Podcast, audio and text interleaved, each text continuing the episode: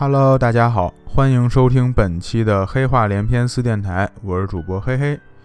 呃，上一期咱们后来讲了一下刘秀对于这个韦骁和公孙述不同的作战计划啊。对于公孙述这边呢，主要就是要用武力解决问题，但是对韦骁那边啊，刚开始刘秀是打算和平谈判的方式来平定韦骁这一块儿。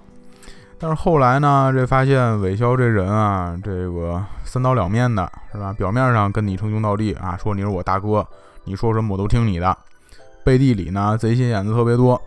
所以后来刘秀还派了手底下的两员大将啊，在东线平定东线这方面立下大功的盖延和耿弇两位将军。哎，这俩人去到凉州之后呢，也是不负众望，哎，一去到那儿就被韦骁暴揍一通。啊，领着残兵败将回来了。后来刘秀就是听从了马援的建议啊，决定定下的第一个方针就是先减羽翼，后攻复心。哎，这马援这人，这个上期我最后忘说了，就是没说细点的。这个人是挺有名的一个将领，哎，就有一个著名的成语叫“马革裹尸”，就是这人发明的啊。当年是就是在刘秀平定天下之后。呃，平定天下之后呢，要对这个西南地区的这个少数民族也要发动战争。那马援当时就主动请缨，说说我去。刘秀说说将军您这阵儿都已经七十多岁了，是吧？消停消停吧，啊，洛阳待着舒服舒服行吗？别别给我惹事儿了。马援说说不行，这个军人的宿命或者军人的愿望就是要马革裹尸还。哎，这么着才出来这成语。这个马援其实也是也算一员名将，但是由于他投靠刘秀的时候就已经太晚了，就是这个刘秀平定天下这个战役已经打到后半段了，是吧？就基本上已经结束了，所以他在刘秀帐下就没有立下什么功劳，所以最后这个云台二十八将里面没有马援，啊，也是比较可惜的一个地儿。这个听了马援的建议之后呢，刘秀这个竖起了招降的大白旗。哎，这个西周这一块儿啊，有点见识的，或者不乐意跟韦骁瞎胡闹的，那个各个势力分别带兵过来投降刘秀了。这招降旗竖了一年多，刘秀说：“这个过来投靠的也差不多了啊，剩下那帮人呢，这个旗竖一百年他也不过来，所以就开始真正的要制定一下攻打西凉的这个策略了。哎，咱们上期最后讲到这儿。”这个这次去西凉的两员主要的统帅，一个呢是上次这个出使韦骁这边激怒韦骁的莱西，啊，就踹凳子，当着韦骁面指着韦骁骂骂街的那位。另外一个呢是当年这个领兵去北方平定彭宠叛乱的那个季尊，哎，等于这次去攻打西凉啊。两个统帅其实是两个文官，这个俩人出兵走了一段时间之后，这季尊还突然生病了，所以最后就只有莱西一个人，这个领着大部队向陇西进军了。进军到一块儿之后呢，莱西让所有的主力部队全都安营扎寨，自己就带了两千多人，准备奇袭这个韦骁的略阳这个城。略阳这城呢，算是整个西凉的一个战略要冲，而且它是处于韦骁这个统治范围比较中心的区域，或者说是一个交通枢纽的区域，所以拿下这个地方特别有利于牵制韦骁整个这个势力范围。所以莱西这次奇袭呢，总共就带两千多人，哎，带的人很少，而且这次奇袭不是说直接冲着人家城过去。而是采取一个走小路啊，这个偷袭的这么一个方式。他这走的路啊，就是根本走的就不是人走的路啊，基本上就就不能叫路的那种路。所以走了这一个多月，这个带这两千多人也天天骂街，是吧？说咱们这个不是来当兵的哈，咱们这是来开路的，天天光剩这个砍树啊、造桥是吧？凿石头、开路，不干别的事儿了啊，兵器什么的基本没什么用。啊，带个斧子，带个凿子，这基本上这这一路上就够用的了，就有点像那个三国时候，后来那个邓艾偷袭成都，啊，也是绕着阴平小路，就就类似于那种路。这个开路开路开了一个多月，终于是开到了略阳城底下。哎，到了略阳城底下，这个准备奇袭了。莱西说说，咱们这次既然是奇袭，那就不能出声音，对吧？所以啊，这个大家伙儿啊，谁也不许说话，偷摸的把这个云梯架起来。哎，等到这个一半的士兵全都爬到城门楼子上之后，莱西这边才才许说赶紧敲鼓，赶紧喊，赶紧闹唤，啊，这劲儿才起来。略阳城里头这个守将呢叫金良，哎，这阵儿正好是晚上啊，自己跟这个衙门里头正跟那儿吃夜宵呢，啊，吃韭菜盒子。这个吃了半截儿，听见外面说这敲鼓了。说怎么回事啊？大晚上的是吧？我这又没升堂啊，这有什么冤情是怎么着呀？敲鼓敲这么凶呢？啊，这个叼着半个韭菜盒子，说出去看看吧。出去一看，这满城都是穿着刘秀这个衣甲的士兵啊。这哥们儿这阵还没反应过来呢，说这就不是万圣节是吧？你们这帮人奇装异服的，大晚上不睡觉是吧？街上卖刀卖什么呢？啊，赶赶紧回去睡觉行吗？啊，正直嚷嚷着呢。莱西拍马赶到，哎，劈头盖脸就是一刀，掰这金良脑袋就砍下来了。这个，所以就是很顺利的，等于这次奇袭成功，占领了略阳城。这略阳城打下来之后，果然这个韦骁的很多部队也都开始分兵过来，准备再把这城抢回来。啊，就是上期咱们讲的那个王元、邢询这帮人就已经开始离开自己把守的区域。啊，带兵过来抢回，打算抢回来这略阳城了。这刘秀在长安听见这消息之后，特别高兴啊，就赶紧就说说，这个牵制住韦骁整个区域，那咱们其他各路的兵马都可以稳扎稳打，去挑这韦骁防守比较有漏洞的地方，然后咱们慢慢进兵。可是他这还没高兴两分钟呢，这个突然有一道奏章来了，这个谁上的呢？是耿弇上的。这个奏章主要内容说，听说莱西将军这个奇袭完之后，两千人被困在略阳城里面。哎，我现在已经带兵前去去救援莱西去了。刘刘秀看完之后，一把把奏章扔地上，说：“赶紧啊，先去掰这个更弇给我叫回来去。我手底下这帮人怎么这个听话、老老实实待着都不会呀？啊，这这莱西去打略阳。”目的就是用这个乘坐诱饵，把韦骁所有的主力全都吸引过去。咱们其他的主力呢，乘虚好去打其他的地方。你这要是都去救莱西了，那那他这不就白忙活了吗？是吧？这个好不容易拉出来的这空间，等于全都没利用上。而且最重要的是，就你们甭担心莱西，是吧？你别看他就只有两千多人，他肯定能把城守住，没没必要去担心他。莱西那边呢，也确实是不负刘秀所望啊。韦骁那边后来都亲自带兵过去去围略阳城了，呃，攻了俩仨月啊，就一直没把城攻下来。这个整个过程里面啊，韦骁还觉得这个兵不够多，他又重新联合了公孙述一块儿啊，请了公孙述的一部分人马过来攻城，就怎么都攻不下来。莱西那个那边呢，城里头这个箭射没了，就拆屋子。把屋子拆了，这个木头全都卸下来，削尖了，重新做成箭，然后再用。韦骁最后打呀，已经都打急了，就开始这个决堤啊，来灌水淹城。本来韦骁也不想用这招，韦骁也说说这个略阳城对我来说很重要，这城我留着，其实我还挺有用的，是吧？我不想淹城，可是这怎么都攻不下来，实在逼得没法了。也是给逼急了，后来这个淹城啊，这个水还不够多，水没把城整个淹过去啊，就淹了大概一半多这地儿，然后就只能干瞅着，说等着这个上流这个水慢慢下来，然后慢慢再上涨，再给淹过去。哎，讲到这儿，我也特别想吐槽一句，就是这个云台二十八将啊，你听着这名儿，嚯，感觉特别厉害，那感觉特别高大上了，是吧？啊，实际上听完故事你也感觉这不怎么样，也这 二十八位，这个都挺坑的，有的时候啊，所以刚开始我做这节目，我都恨不得把这一块这个名字不叫光武争星，这改成叫一神带二十八坑 啊，这这二十八位就总是得有点事儿让刘秀出来给擦屁股。那你看这个守城这个莱西，这特别厉害是吧？这感觉好像这人挺靠谱的。为什么呢？因为这人不是云台二十八将之一啊，他 没没在那二十八将里头。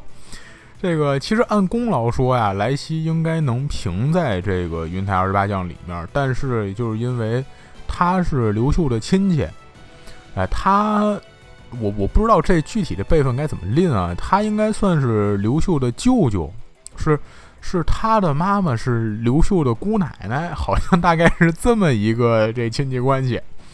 那刘秀封云台二十八将的时候，就是说了这个亲戚都不能封在里头，啊，他封的都是外人。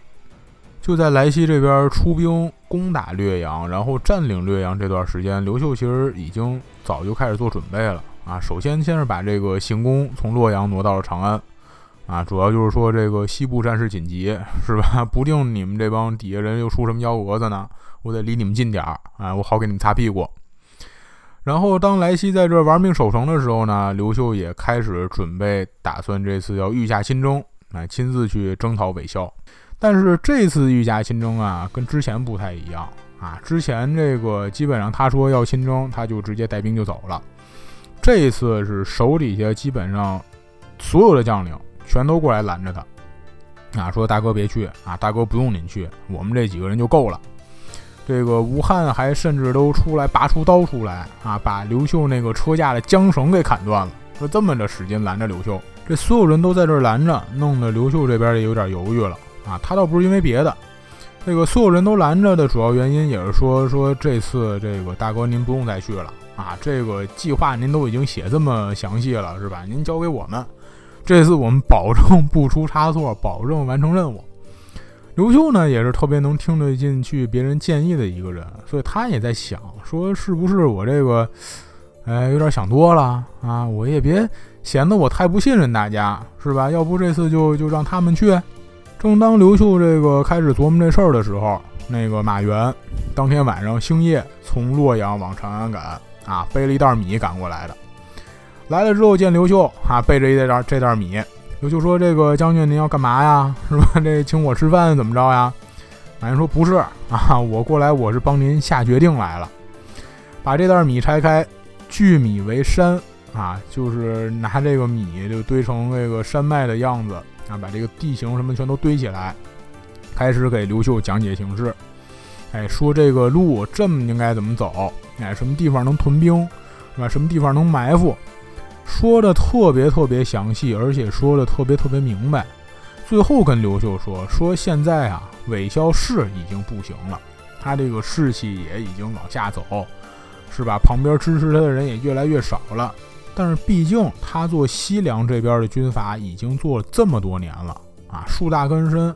您要是想连根把它全都拔起来，您还是御驾亲征比较好。这个其他将军劝您也是觉得这个天下快统一了，怕您这儿御驾亲征出点什么事儿在。但是我这个已经把路啊、什么可以设埋伏地儿啊，全都给您讲清楚了。您这次就算御驾亲征，您只要稍微加点小心、谨慎一点。啊，我觉得不会出大问题的，所以最后马援也是成功的，就劝着刘秀，这个最后就开始御驾亲征了。呃，刘秀亲自带兵啊，一路进军，进到高平第一城的时候，这个韦骁这边呼噜呼噜又来了一堆人，全都是来跟刘秀投降的。啊，说之前不知道，哎，以为您说打仗什么闹着玩的呢，啊，没想到您这是来真的。哎，我们这个。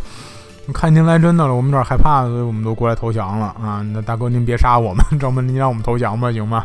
刘秀这阵儿正跟那个中军大帐里头运筹帷幄啊，把那个地图铺开了，说怎么进兵呢？这帮人一来投降，刘秀拍桌子骂街，说都怪你们啊，把我这个计划全都打乱了。本来第一步要去打你们那儿的，是吧？你们这一投降，我这今天作战会议等于白开了。来来来来，把那地图重新铺开，是吧？咱再看看他们投降之后，咱第二步该打哪儿去？这次来向刘秀投降的呢，主要就是一些小城的县令啊，还有这个周围少数民族西羌、月支这些部落的首领。这帮人投降了之后呢，马援又开始啊，也给韦骁的原来的这个手下部将开始写信啊，就是他自己原来同事写信就说这个看见了吗？啊，光武帝这可是玩真的啊！你们这个投降现在还来得及。这封信去了之后，那就更不得了了。这个凉州的州牧叫窦融，带了韦骁手底下的十三员部将，县城十六座，士兵十几万过来，又来投降了。韦骁那边还正那个跟着略阳城那玩命呢，突然这就听说说自己老家这片儿基本上人都快跑光了。后来韦骁也就是不打略阳了，说那别跟这较劲了，是吧？那打下来也没什么用了，后面老家都快没了。一边呢也继续又向公孙述求救，自己呢领着这个攻打略阳主要的部队退回到了西城驻守。刘秀这一路呢，就继续就直接进兵到了洛阳啊，等一仗都没打，先封赏了在这边这个努力守城的莱西。后来接着按自己这个套路给韦骁去了封信啊，大致意思就是说说你只要来投降啊，我还可以给你封个侯爵做做。哎，你要是再执迷不悟，那我就只能拿你当英布。哎，英布当年怎么着？你就得怎么着，一定得给你诛杀了才算完。韦骁那儿呢，也就破罐破摔了，回了封信说：“甭废话了啊，别别这么多废话了，咱们就就死磕吧，是吧？我就跟你干到底了。”于是刘秀说：“那干就干呗。”这次命盖延和耿弇两人出兵，去围攻韦骁所在的这个上归西城这一块儿，围了大概一个多月，没攻下来啊。刘秀这边说：“嗨，这……”习惯了啊，常事儿，我就知道你们也攻不下来，于是又下了一个命令，命令这俩人呢，只留主力的精锐部队留在上归城附近，而且主要的战略方针就是围城为主，攻城为辅，剩下这个老弱残兵，还有负责运输啊这些士兵，全都给调回来。他这个这么做主要目的啊，其实也不是说设计啊，打算这个把这个人全都给围在里头，这饿死他们，也不是这么想的。主要是他这个后续的运粮的部队有点跟不上了啊，他这粮草有点缺了，所以他才下这个决定。但是盖延这边这次又没听刘秀的命令，他觉得我们这个围了一个多月，这城基本上也就要破了，就差一点儿了。所以，我们这阵儿啊，再努力攻几下，再攻几天，这城肯定就能破了。所以，他就继续在领兵在攻城。但是啊，本来这阵儿上归这城确实是那个士气有点下降了。可是他这一攻，攻的特别急，把上归里面一个韦校的将领给逼急了。啊，这大哥特别猛，这个人叫王杰，哥们儿呢，直接登到了这个城门楼子上头，冲着下面的汉军大喊。说我们城中所有的军民全都已经誓死效忠于韦骁大人了。你们要是想破城，除非把我们都杀光，否则想都别想。最后这哥们儿喊完呢，气性特别大啊，直接就从这个城门楼子上跳下来了，跳下来就摔死在这个城城门口了吗？他这个一自杀，城中士兵的士气直线上升。啊，说这就是我们的大英雄，我们都要像他这么一样。外面的汉军呢，就有点傻眼了，说这个城里头这都是什么样的人在守城啊？是吧？怎么都这么变态呢？啊，拿命都不当回事了是吗？这盖言一看这个彻底给人家逼急了，都要狗急跳墙了，这才听刘秀的命令，就只留了兵精锐的部队在这围城。结果这个兵力刚有点减少了之后。他这个后防就开始有点空虚了，所以有一天，在这个城城南的山上面，听见这个鼓声雷动，然后当先就冲出来了一支部队。这支部队边冲还边喊说：“汉中的百万援兵已到。”这个盖延跟耿弇这个军队一听说说有一百万人马过来了，当先也就没敢拦着他们。结果呢，这帮人马就顺势全都进到上归城里了。来的这人是谁呢？就是王元带领过来支援的部队。而且其实他没带多少人，他就带了五千个人过来。但是经过他这个虚张声势呢，汉军那边就开始有点恐慌了。耿弇和盖延也商量着说，这个粮草也不多了，而且咱们这个士兵确实是有点顾头顾不了腚啊。人家城里现在还有援军。这个围城啊，攻城啊，更别想攻下来了。咱不如就是想办法赶紧退兵吧。于是最后这个把辎重烧了啊，开始退兵回长安。退的路上呢，又被这个王元带兵出来就截杀了一波，等于最后就稍微输了一点。那虽然是输了一点，但是整体上这次刘秀的西征之路转还是转的很大啊，转了一半多的地区过来。收兵回了长安之后呢，刘秀也是看见说这个最近打仗啊打的太多了，弄得这国力根本就跟不上了，于是就开始琢磨，就是用一种比较平缓的方式来平定天下，哎，就别太急，就想着一面恢复国力。一面慢慢这个出兵对付韦骁和公孙述，就等于是想做这个打持久战的准备吧。可是他这个养国力呢，没养几个月，莱西就给他上书了，说咱们上次出兵的时候啊，就是您这士兵刚一出，是吧？弄得这个陇西各郡知道您这玩真的，他们全都望风来降了，就可以看出来敌人对于我们其实还是很害怕的。但是咱们上把这个最后输了一小阵之后，如果不重整旗鼓，不重新出兵的话，就很容易让人家对于我们的这种恐惧消失，而且也容易让我们新投降来的这些势力啊，对我军顿失信心。因为其实咱们最终就打了这么一仗，还给输了。所以啊，我知道现在这个国家确实有点供给不足，可是现在是不得已的情形。打铁要趁热，所以请陛下您早做准备，咱们继续出兵，继续去讨伐韦孝。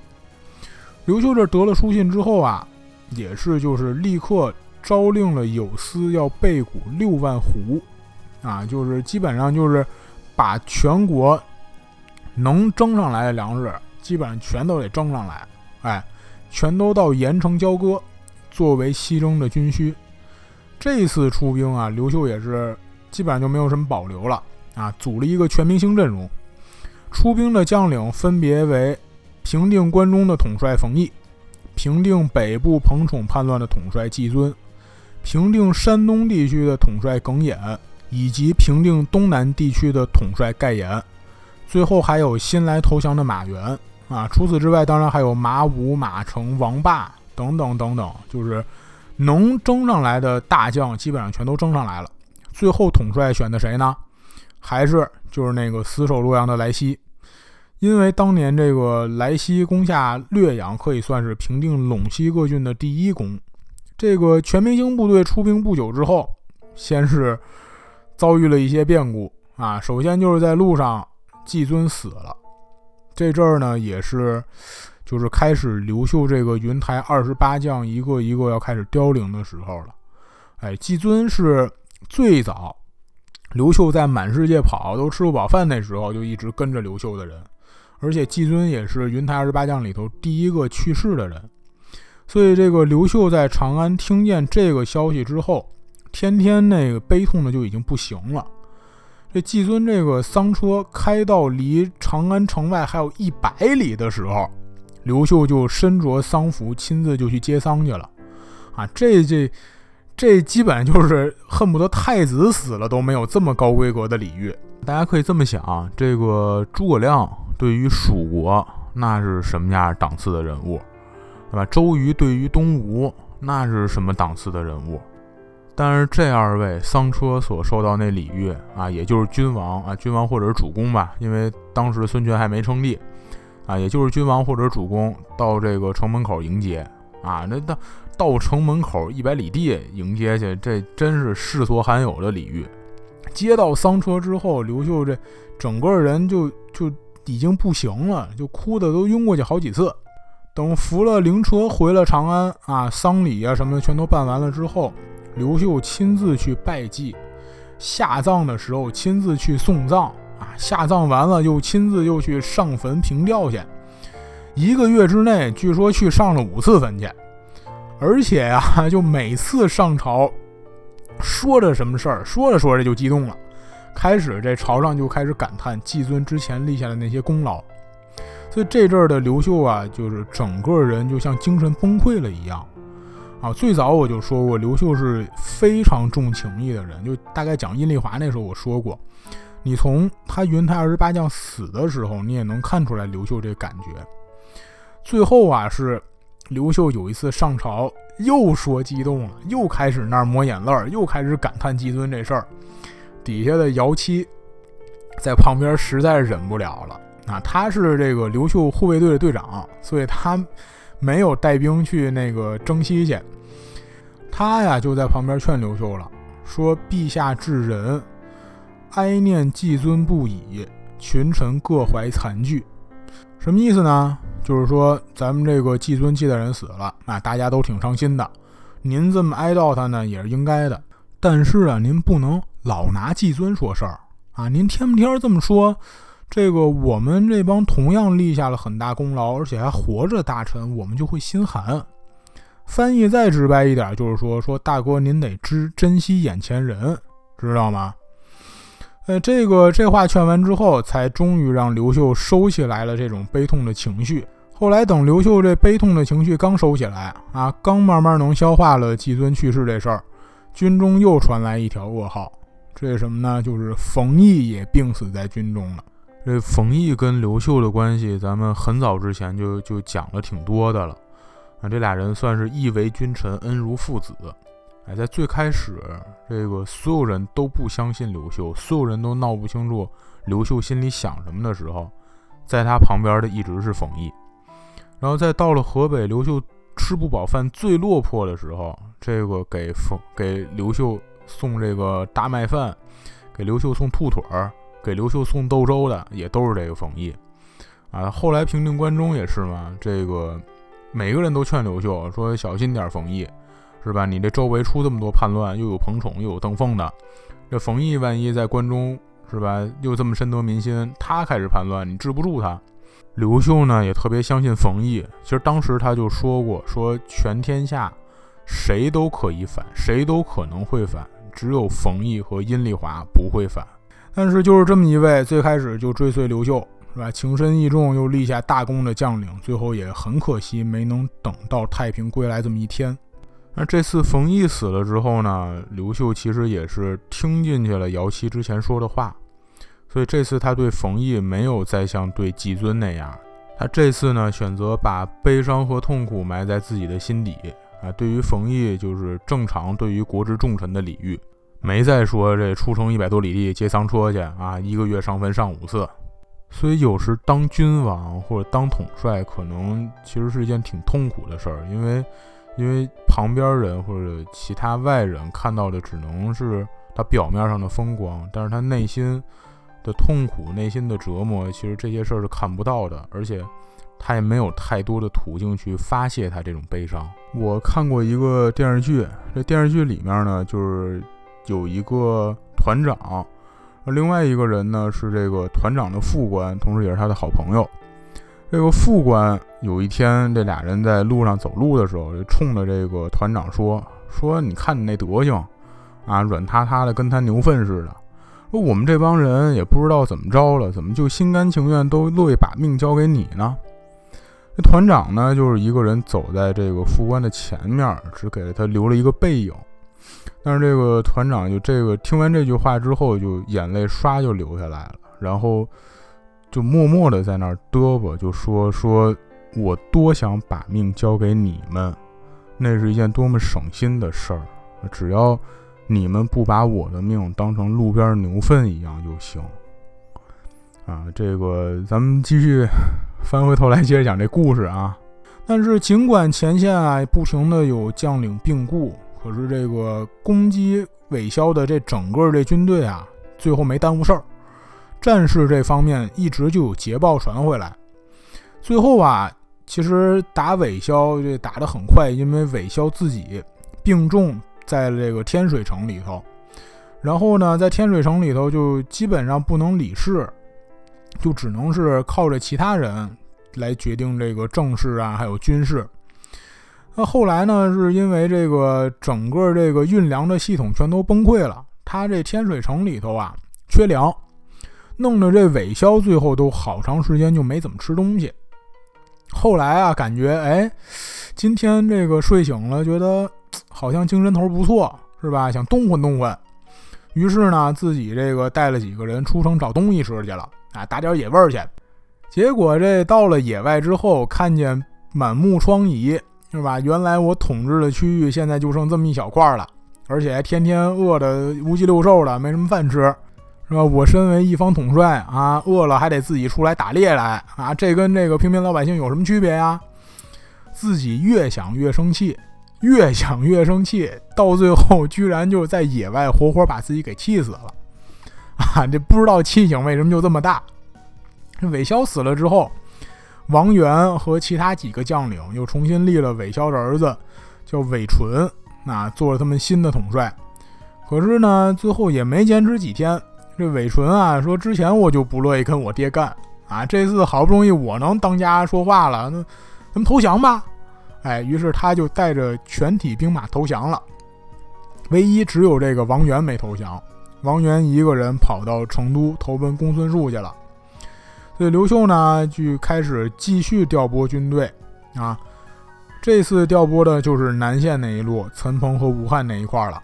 哎，让岑彭和吴汉领兵一块儿沿长江逆流而上入蜀。莱西呢，就继续作为西线的这个统帅，领兵从陇西往汉中进军，要经由东川入蜀，等于是两路兵马要最后形成这个两路夹击成都的这么一个态势。莱西那边呢，其实应该算是进攻的主力部队，因为因为岑鹏跟吴汉这边啊，从陆路走是蜀道的入口，非常难走；从水路走呢，又是长江逆流而上啊，这样进攻还特别的吃亏。当然，你现在想是说这个逆流而上没什么大不了的，但是在当时在那个年代，你得想想这个船这没有什么动力，是吧？都是要靠人力划船这么往上走啊，这样走的还慢，这耽误的时间又长。耽误的时间长呢，对于整个这个部队的消耗以及对于粮饷的消耗，那都是非常巨大的。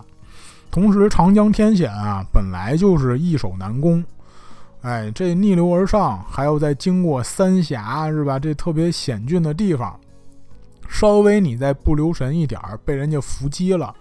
很有可能就是全军覆没，所以刘秀派这支军队啊，提前也嘱咐了吴汉跟岑彭俩人，说：“你们进军，你们主要的目的是要牵制公孙述的一路兵马就行。